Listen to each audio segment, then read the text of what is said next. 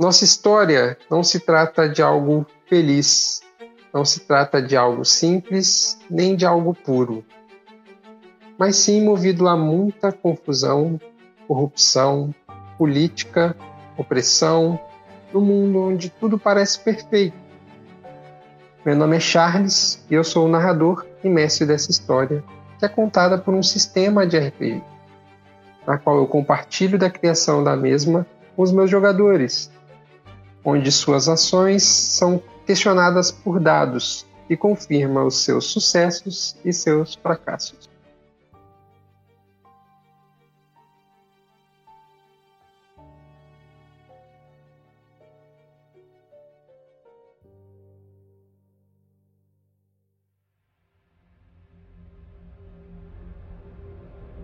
Você está no Nerdverse. Aproveite a viagem.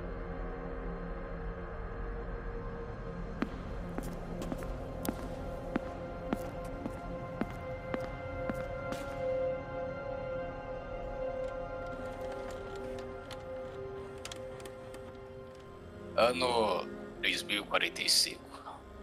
Mais uma vez a crise de energia ocorre. Cidades estão sendo apagadas por completo. Escolas e hospitais sendo desligados. E ricos? Bem, cada vez mais a esbanjar seus poderes sobre os mais pobres. Com o mundo totalmente dependente de toda e qualquer fonte de energia, a crise é a pior dos seus últimos 700 anos. Não sabemos mais de onde extrair a energia para alimentar essa sociedade tecnológica. As fontes solares já não são mais suficientes, visto que o Sol está se tornando mais fraco. E a pouca fonte de água é usada para alimentar tudo que tem nessa terra. Como uma roda muito pequena em um moinho muito grande. Os ventos até tentam fazerem a sua parte, porém as rebeliões em busca de energia acabam causando discórdia e destruição as suas grandes fábricas. Cada vez mais, fábricas de eletromagia são atacadas e seus trabalhadores, indignados com seus sindicatos, cada vez mais corrompidos, levam essa a só mais uma das inúmeras causas das rebeliões e ataques frequentes. Os donos dessas fábricas geradoras não sabem mais o que fazer, visto todo o suborno dado à polícia.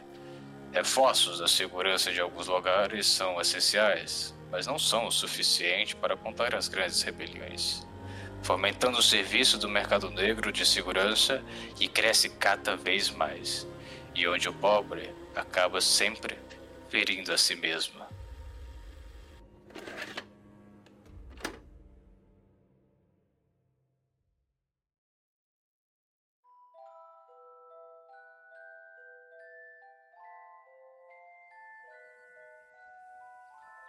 Nas terras da província de Columbus, onde a cidade da capital desperta lentamente para mais um dia, uma serenidade se espalha pelos campos. O sol, qual orbe dourada, pinta com maestria as folhas das árvores e acaricia suavemente a paisagem, como se fosse um prenúncio do destino daquele presente. Sentado em banco gasto, se encontra um homem, conforme foi ordenado pelo seu entregador. Em suas mãos ele segura uma carta, cujo conteúdo o convoca a um encontro misterioso, precisamente no vagão 3B. Nessa hora eu peço que o nosso amigo Melk se descreva, por favor.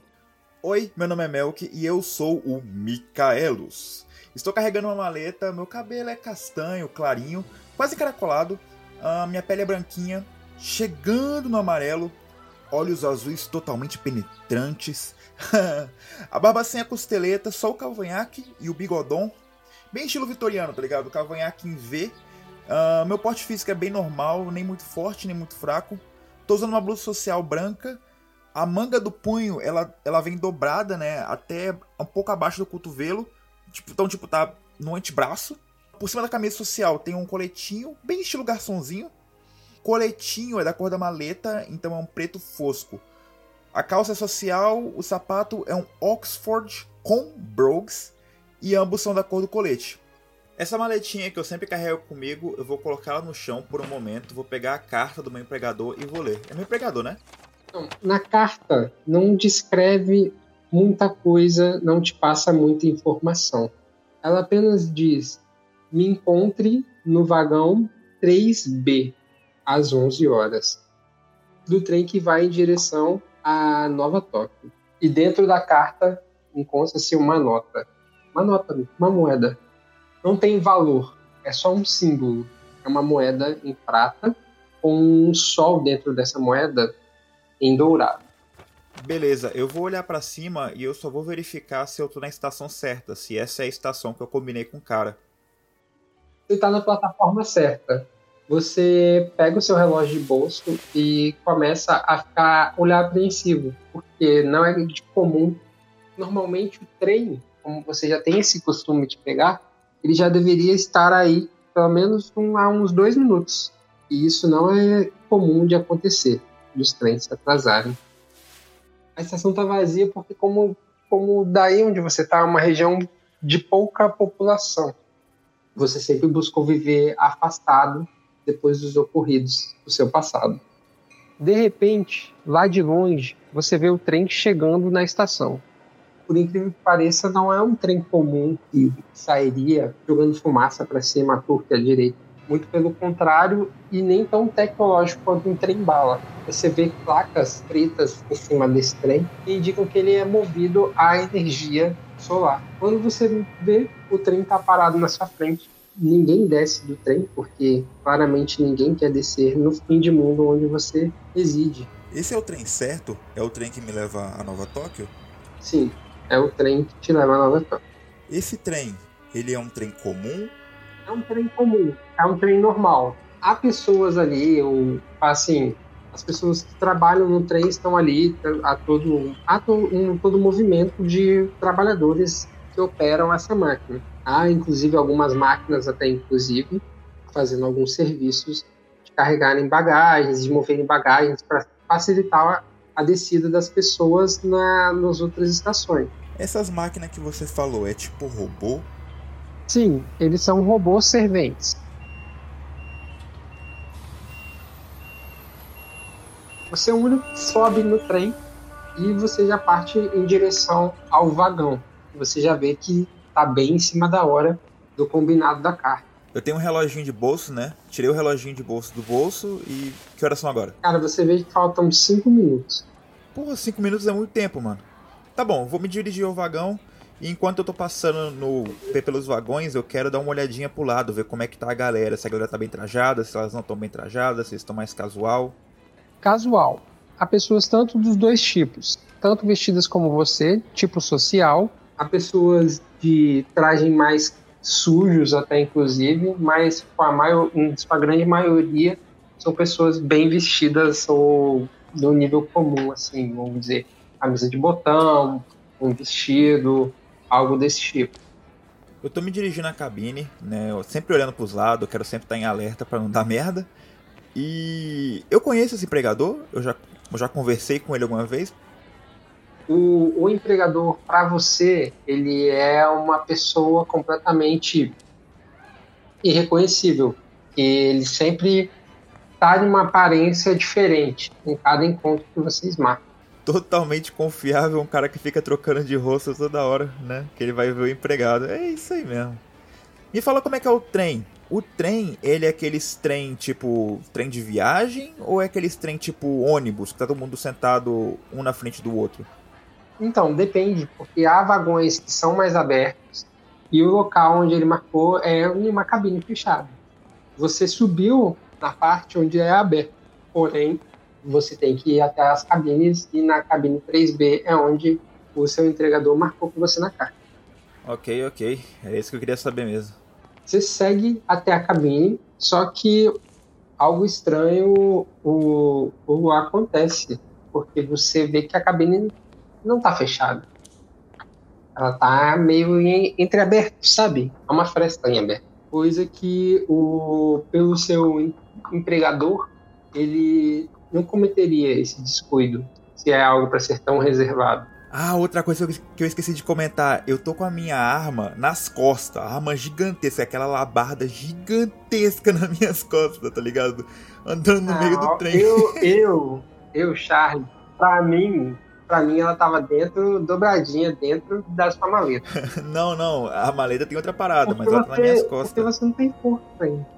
É muito pesado. Ah, verdade, verdade. Tá bom, então ela tá na minha maletinha. Eu vou deixar ela na minha maletinha. Dobradinha dentro da sua Dobradinha, maleta. dobradinha, isso aí. Confia. Confia que eu já tinha imaginado tudo. Bom, já que eu sei que é uma parada que não é normal, eu vou abrir assim devagarzinho a porta, tipo de canto de olho, tá ligado? Tipo, indo devagarzinho só pra ter certeza. Você abre a porta. Lá dentro, você encontra uma pessoa. Ela ignora sua presença porque ela está de olhos fechados. Como se fosse a dormir. Você repara que é uma pessoa que está com vestes também parecidas com a sua. Vestes mais sociais, com chifres pontudos.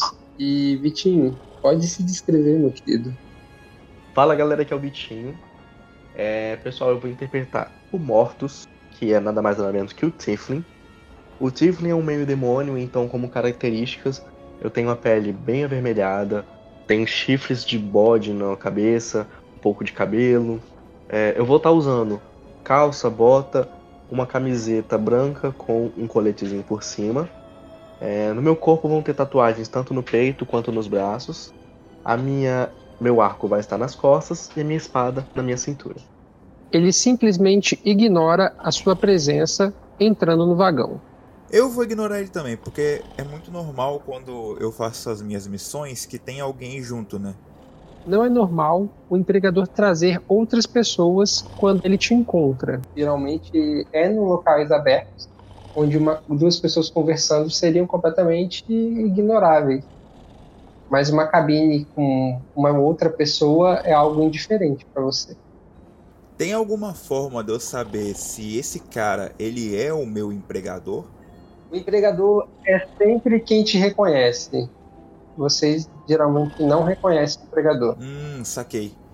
Bom, tá bom então. Se você falou que o meu empregador sempre me reconhece, esse cara não é meu empregador.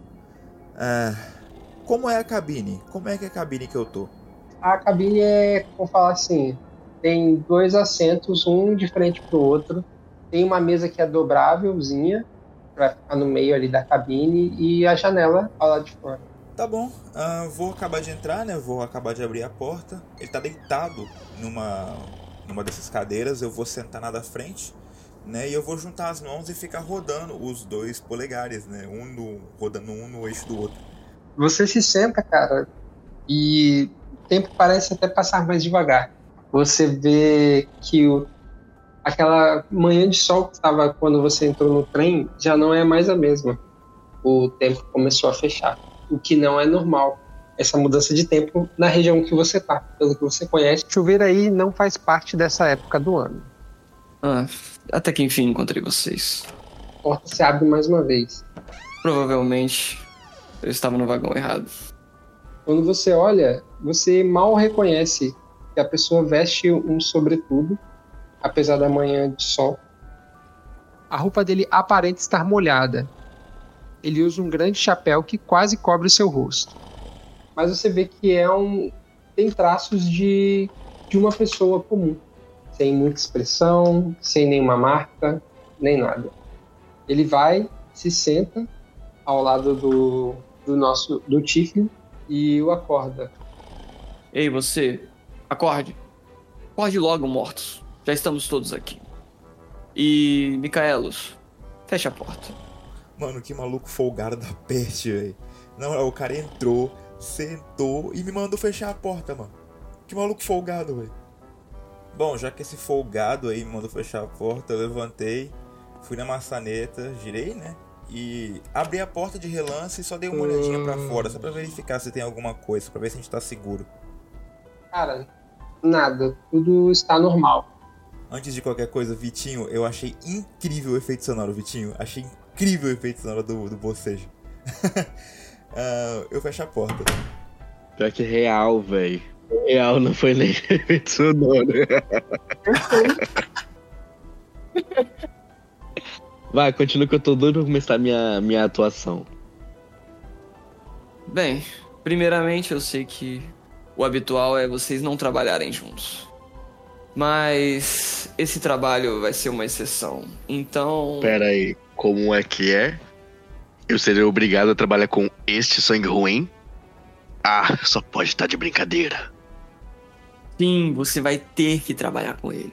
Afinal de contas, quem paga pelo seu serviço sou eu. Então, se você pretende ver a cor do dinheiro, contente-se com quem eu te boto para trabalhar.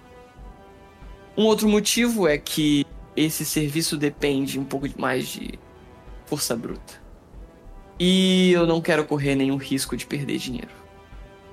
Mas eu prefiro trabalhar sozinho do que trabalhar com humanos dessa raça ruim.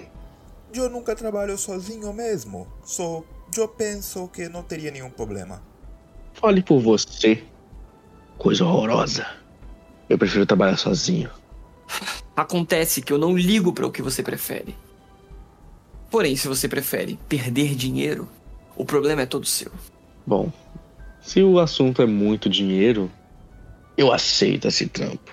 Ele simplesmente abre a mesa no meio e joga um, um cartão. Nesse cartão, vocês veem que é tipo um cartão translúcido, digital. E nele mostra uma quantidade de um 9 e em sequência vem mais uns 18 números 9,00. É muito dinheiro, algo que vocês nunca viram. Bem, se isso aqui não for valor suficiente para você aceitar, eu te garanto que qualquer um aqui nesse trem aceitaria sem nem pensar duas vezes. Tá tranquilo. Peraí, peraí, peraí. Deixa eu, entender, deixa eu entender uma parada aqui. A gente recebeu um cartão que tem 9 vezes. Não, tem 18 vezes o número 9? Não, ele vem um 18 vezes o número 9. Resumindo, tamo cheio da grana.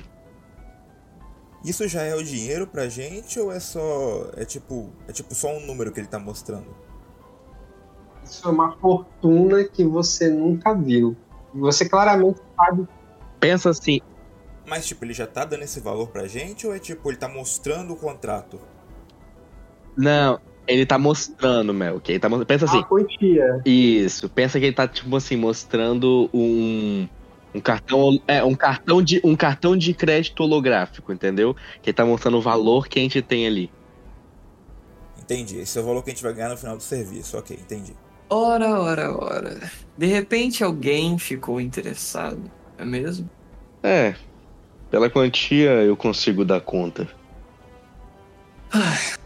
O trabalho em si é relativamente simples. O nosso contratante é responsável por uma empresa que conseguiu inventar uma espécie de energia mágica e, devido a isso, tem sofrido diversos ataques em suas filiais. E o nosso trabalho é esse. E será dividido em duas partes: escolta e proteção. A escolta vai ser de uma carga e a proteção, ele não entrou muito em detalhes. É, aparenta ser um dinheiro fácil, não é mesmo? No mundo onde hoje. Aí ele aponta para um relógio dele. Ah, no mundo onde a energia vale mais que a vida, o sol cada vez mais fraco, água potável é apenas uma lembrança. Armas de fogo não nos atingem, graças a esses malditos rastreadores que o governo insiste em implantar nos recém-nascidos. Evitar uma rebelião seria o ideal. Afinal, uma guerra entre as três maiores facções não me soa muito bem para os negócios. Vocês reconhecem que esse bracelete é claramente o mesmo que vocês têm. Que é um bracelete que o governo implantou na sociedade com o intuito de dizer que nós iremos proteger a todos.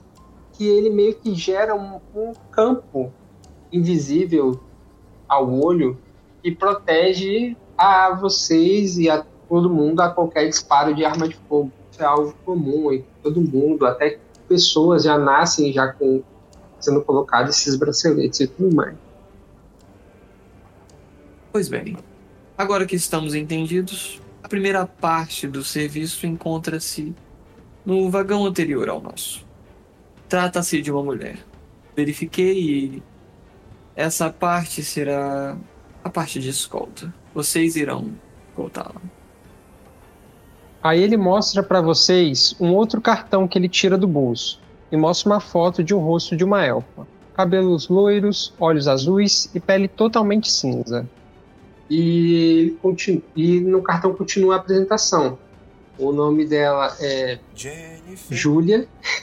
Além do nome dela, mostra apenas que ela é filha de um dos grandes empresários do ramo energético e que o pai dela é um dos grandes magnatas do campo de criação de energia nova. Pois bem, agora eu tenho mais o que fazer. O trabalho é esse. Vocês devem protegê-la. Aparentemente, ela e o- seus familiares estão envolvidos com algo como energia infinita. E isso não agrada a todos, não é mesmo? Vocês têm mais alguma dúvida? Para onde é que eu- nós temos que escoltá-la? No caso, ela nem saberá da presença de vocês. E é de suma importância que permaneça assim. Mas secretamente a gente vai escoltá-la pra onde, então? É alguma convenção? É algum. algum escritório? Ou a gente só vai realmente andar com ela pela cidade? Só me passaram que ela. ah, desculpe. Eu não tô acostumado com esse ar tão limpo. Só me passaram que ela tem um encontro com uma espécie de comprador. Quando esse maluco fala isso, eu dou uma apertada, uma apertadona na minha maleta, tá ligado? Puto. O destino dela é Nova Tóquio, onde esse encontro ocorrerá. Ele constantemente ele fica coçando o rosto assim, o nariz. Vocês têm mais alguma dúvida? Não, esse assunto já tá me cansando. É, eu também não tenho nenhuma dúvida. Eu penso que é uma, é uma missão simples. Vamos proteger a garota enquanto ela faz umas comprinhas no shopping. Parece simples. Muito bem, está no meu horário. Eu tenho outros serviços. Isso que ele faz outros serviços, ele se levanta, ele meio que toca no, no chapéu dele como se ele fosse quase retirar, só que ele puxa assim pra cima e acerta de novo. Isso que ele acerta de novo, o rosto dele como um holograma muda de forma para uma outra aparência. Isso é tudo. Até a próxima e tomem cuidado. São realmente dias difíceis. Passar bem. Ele sai da sala e fecha a porta. Mano, tem um bagulho que eu quero saber desde a hora que o Vitinho se apresentou, mano. Vitinho, qual é tua cor, mano? Qual é a cor do teu personagem? Eu sou branco, uma pele meio amarelada, os olhos dourados e o cabelo preto. É, você é tipo cor humana, né? Você é quase cor humana, no caso. Cara, eu sou tipo assim, puxando pro moreno queimado. Ah, beleza. Você é quase um vermelho. Isso, isso, isso, isso, isso. Não chega a ser um Hellboy da vida, mas Aham, tá, tá aham. pra lá. Quase lá, quase lá. Isso, por aí, isso aí. Mas é Rosteres. Se vou trabalhar com você, preciso pelo menos saber tu nome. Olha, criatura, eu não preciso muito papo com você. A sua raça já fez mal demais a minha. O máximo que você precisa saber é meu nome mesmo. Eu sou Mortus e nem precisa me dizer o seu não. Eu acho que eu ouvi ele dizendo. Era Michelangelo? Mica... Micaelos, acho que era isso. Por mais que eu seja como uma obra de arte como Michelangelo fazia, eu sou Micaelos. Ah, blá, blá, blá, blá, blá. Não quero saber. Como eu te falei, com você eu não quero papo. A sua raça medíocre e miserável só fala mentiras. E da sua boca, eu vejo que só vem merda. Eu coço real a maleta agora, mano. Eu coço real a maleta agora. Eu me levanto antes de fazer merda e acabar com a aventura. Eu vou até a porta, né? Eu preciso passar um tempo com vocês. Eu entendo isto. Mas antes que o outro cara faça alguma coisa que eu vou me arrepender no futuro, como matar a pessoa que deveríamos estar protegendo, eu vou verificar se ela está bem. E me segurando, né, para não, pra não dar merda mesmo, eu vou sair e vou verificar a menina lá no outro vagão. De repente vocês ouvem Eu corro, já vou já pro, pro outro vagão e quero ver se tá vindo de lá o tiro. Você abre a porta, um vulto completamente escuro, completamente negro, sai em disparada em direção contrária. Literalmente da onde você veio anteriormente, meu. Esse vulto tem forma? Parece ser uma pessoa? É literalmente como se fosse uma capa a flutuar, sobretudo completamente íntegro. Vou correr e vou tentar pegar o vulto. Manda um atletismo pra nós. Agora tu me fudeu. Pera aí. Demônio, proteja lá, Elfa. Você corre em direção ao tal vulto. Você chega até a alcançar. Só que nisso que você toca nele, você percebe que claramente é translúcido. Você atravessa e toca o ar. E nisso o vulto desaparece. Morte se levanta do, do, seu, do seu local, com a porta aberta, escancarada, vê Micaelos correndo para uma direção que seria na mesma da onde você teria que ir pro quarto. Faz um teste para mim de arcanismo. Meu de arcanismo? D, é, D20 mais sua inteligência. 6.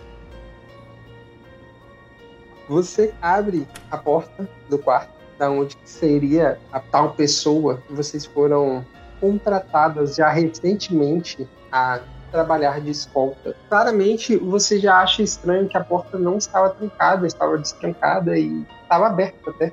Só que o mais estranho ainda é algo que você até não acredita no que você está vendo.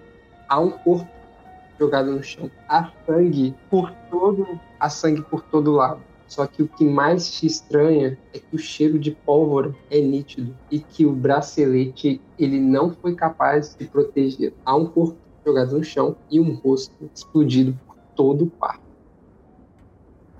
Aí, ó, isso aí que é foda. Primeiro episódio, a aventura nem começou e já morreu quem não tinha que morrer. É, tem como identificar se é um corpo de homem ou de mulher? É um corpo feminino. Puta que pariu, caralho. Eu tento vasculhar os bolsos para ver se eu encontro alguma identificação se é a pessoa que a gente ia escutar ou não. Identificar que é a pessoa, você consegue identificar por conta de que você acaba encontrando nas roupas dela mesmo o símbolo, na manga mesmo, como seria no bracelete, o símbolo do sol em dourado num círculo prateado. O mesmo da moeda que tanto o Micaelos recebeu quanto você na carta do início você deduz que seria a pessoa com quem vocês teriam que escutar, que seria a Júlia. Não, não, não, não, não, não, droga. Eu não acredito. Deu tempo nem de respirar. Essa garota já morreu, cara. Eu não acredito que eu vou receber aqueles milhões de, de, de, de moedas. Eu preciso dar um jeito e chamar aquele idiota daquele Micaelos. Algo começa a apitar. O trem começa a rodar barulhos de sirene. E principalmente a cabine onde você tá começa a ficar em vermelho e rodando uma sirene com uma luz em vermelho aí dentro. Já que eu não consegui pegar o vulto, eu me virei e fui até a cabine. Ali onde você tá é um, um corredor de cabines. As cabines começam a fechar, a se trancar. Você vê claramente que elas estão sendo presas, as pessoas que estão ali dentro, e não conseguem sair. E você vai vendo que conforme você for andando, vai travando de uma a uma. Bom, ouvindo isso, eu tava andando, agora eu comecei a correr pra ver se eu consigo chegar no outro vagão lá da menina, da elfa. Rola um D20 aí pra ver se você chega a tempo de avisar seu amigo pra... avisar seu amigo pra ele sair. Ai, caralho. Puta que pariu! Vintão, mané, vintão. Tá, vamos lá. Então, você começa a correr muito rápido. Com folga, você alcança seu objetivo. Talvez motivado, sabe? Com medo de perder todo aquele dinheiro. Você chega a tempo de, tipo, ver seu amigo no chão ali e se deparar com aquela cena. Sangue voado por todo, por todo o quarto, cheiro de pólvora muito forte e nenhuma arma aparente e seu amigo ali. Pera lá, amigo não. É, amiga muito forte, máximo conhecido. Colega de trabalho. ah, droga. Não, não fui eu que matei. Nem comece a pensar essas coisas. Eu sei que não foi vocês, vocês não seria tão estúpido de matar ela com esses milhões na mesa. Olha com quem você fala, seu filho. De repente, de três quartos atrás você ouve, né? Precisamos ser rápidos. A porta vai trancar agora. Dois quartos. Venham, vamos rápido. Um quarto. Puxei o corpo morto e segurei a porta. Vamos, faz um teste de força. Puta que pariu. Charles, se eu falhar, eu quero fazer uma coisa. Puta que pariu! Caralho, um vai tomar no cu, mano. Mortos estava quase saindo do quarto, enquanto Micaelos parte em direção à porta para tentar segurar ela. Só que nisso, um acaba se conflitando com o outro e batem de frente. E os dois acabam caindo de volta para dentro do quarto. E a porta é trancada com você. Por que me atrapalhaste? Não vem me atrapalhar. Vocês caem por cima do corpo. Todas as roupas brancas de vocês agora estão cobertas de sangue. Sangue de uma pessoa inocente. Claramente vocês não mataram. Demônio, se afaste. Levanto, dou aquela batidinha na calça pra tirar a Tá poeira. ficando louco? Eles vão simplesmente chegar e achar que a gente matou essa pobre criança. Você consegue derrubar a porta? Não, eu não tenho força suficiente. Então afaste-se agora. Tá, vai lá. Claramente você, vocês veem que a porta ela tem uma energia, cara, igual a mesma dos braceletes. É algo bem resistente. Porque não é um simples trem qualquer. Eu sabia que tinha treta. Eu sabia que tinha treta na porra do trem. Por isso que no começo eu perguntei: é um trem comum? É um trem normal? Eu sabia, mano. Eu sabia que tinha treta. Eu paro um pouco, respiro fundo e prendo a respiração. Micaelos começa a puxar a respiração a todo custo. Toda sua racionalidade fica de lado e parece se tornar uma nova pessoa. Seus músculos começam a crescer, a se transformar. Ele cada vez ficando maior e a sala menor para ele. A roupa começa a rasgar e a camisa praticamente sair do seu peito. Ele praticamente dobra de tamanho.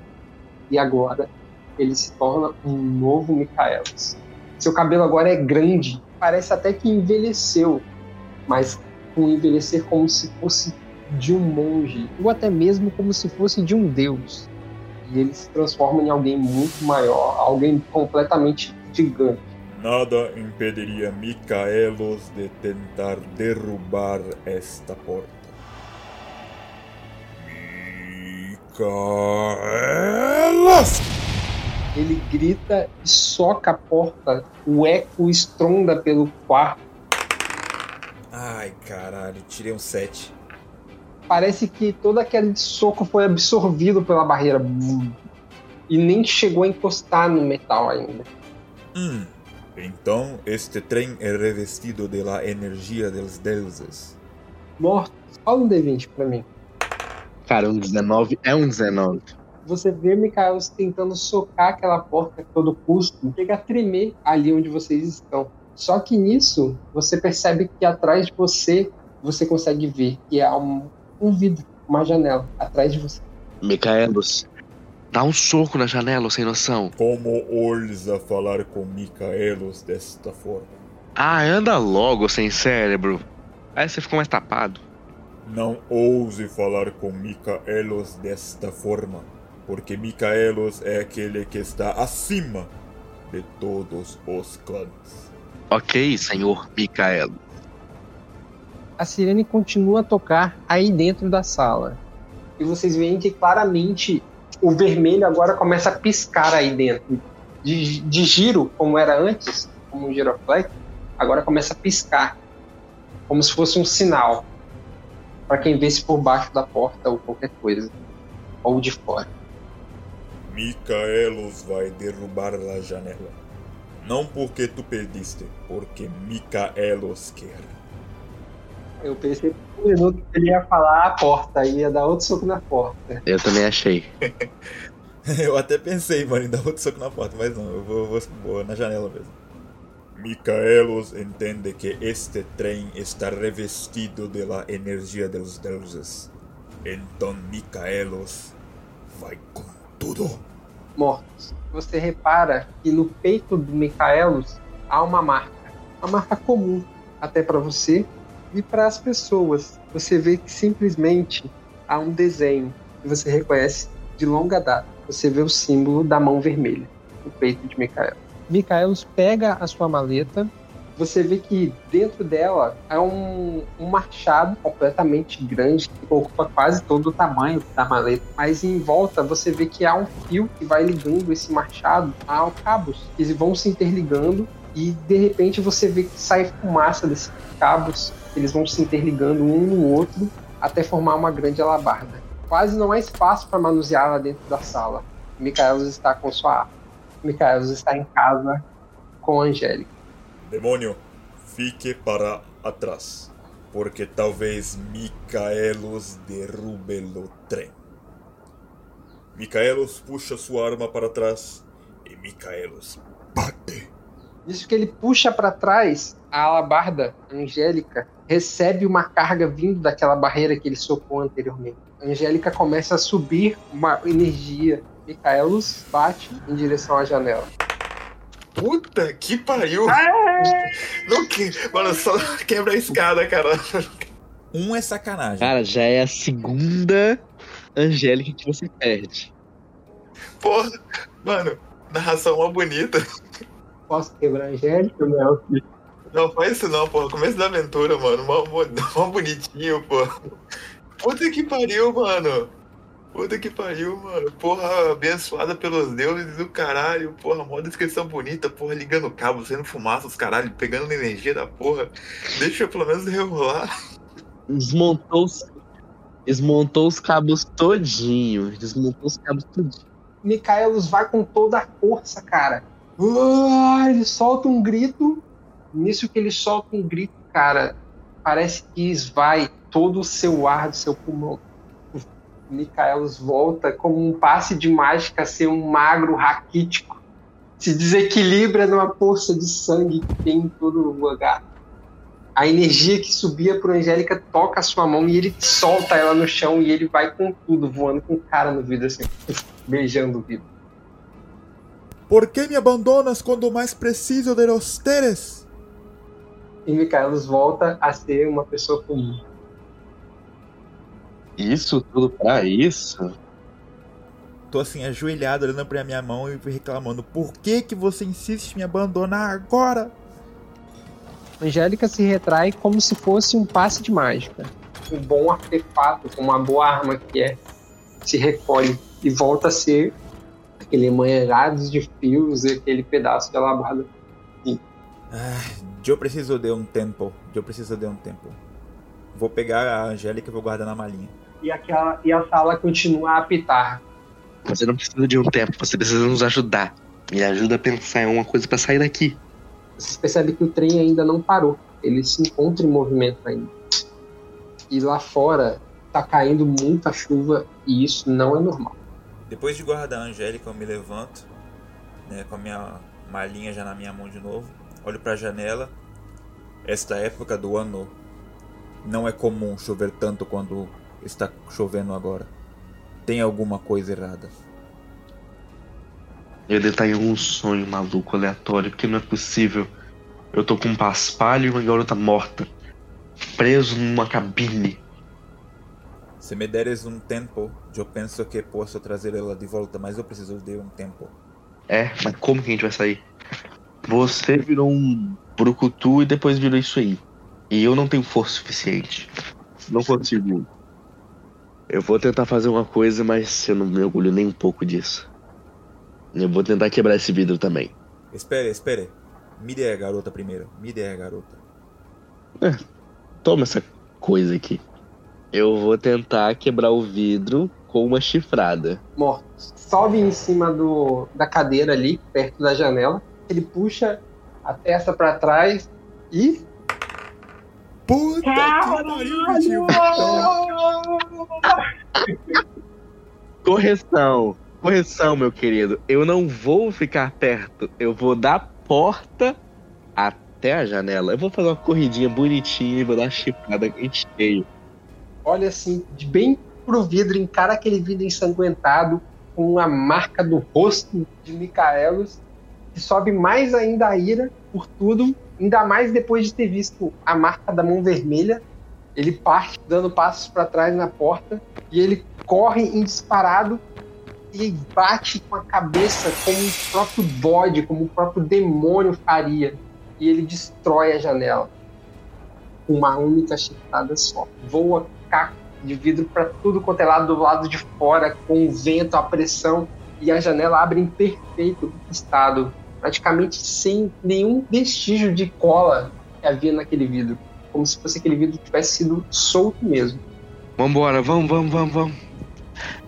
É, tô olhando na janela e como é que tá lá fora? Como é que tá a situação lá fora? Quem vai fazer a primeira olhada lá? O. Não, eu vou, né? É, já que eu já tô, tipo assim, já bati, quebrei o negócio, já vou olhar. Meio que escoro, assim, o peito e vejo já como é que tá a situação lá de fora. Você olha pro. olha pro sua.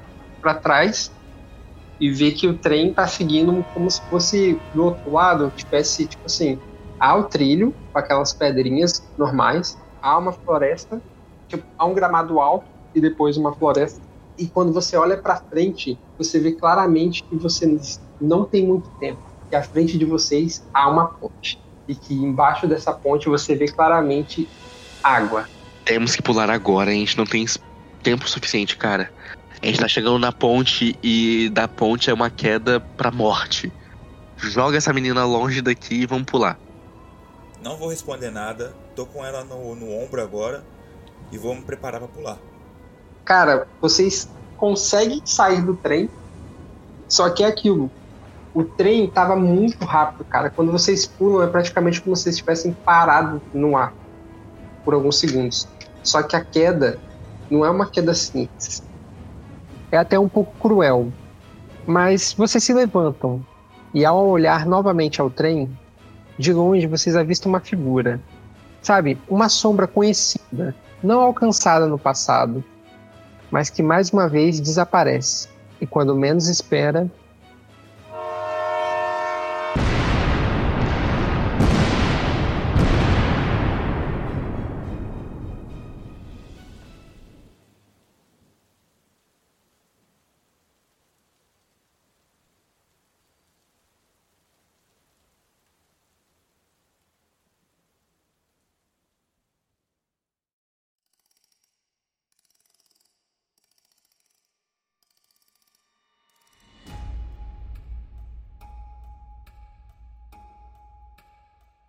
Direção de Melker Elias, Vitor Souza e Matheus Capanharo. Charles Demoner como mestre. Melker Elias como Micaelos. Vitor Souza como Mortos. Caleb Oliver como empregador e a narração minha. Imagem de capa por Isabelle Coutinho. Edição Melker Elias. Esse programa é um oferecimento de Nerdverse.